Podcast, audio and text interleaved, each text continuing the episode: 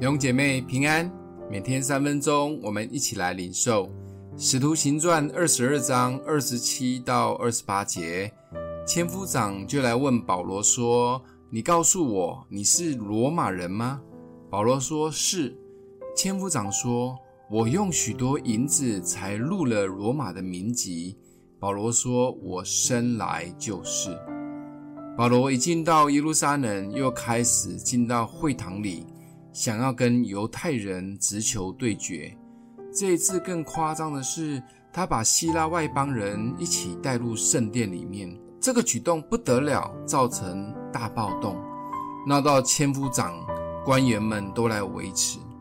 保罗不仅没有低调一点，还继续的讲耶稣，更说他是被差去传福音给外邦人的。结果这句话又搞得犹太人暴动了。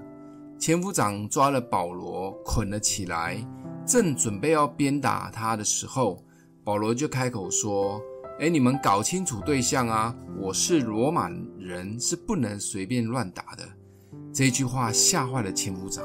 更让千夫长不可思议的是，这位罗马人为什么不顾自己有这么好的出身，甚至还被犹太人欺负？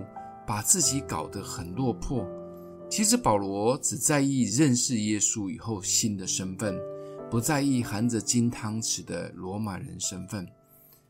我们会抱怨人生不公平，有人出生就含着金汤匙，命都很好；有人出生含生锈的铁汤匙，一路很辛苦。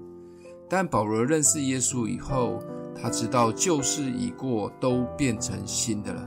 不管过去他出生多么的好，或者我们原生家庭是如何的破碎，但一切都更新了。好像每一次我们受洗完，我们都会恭喜那一位受洗者说：“欢迎王子公主回家。”在属灵里面，这是一个全新的身份。不要再管，也不用羡慕有人出生好。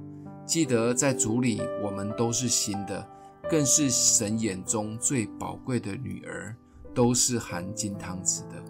想一想，你会羡慕别人有一个很棒、很富有的出身吗？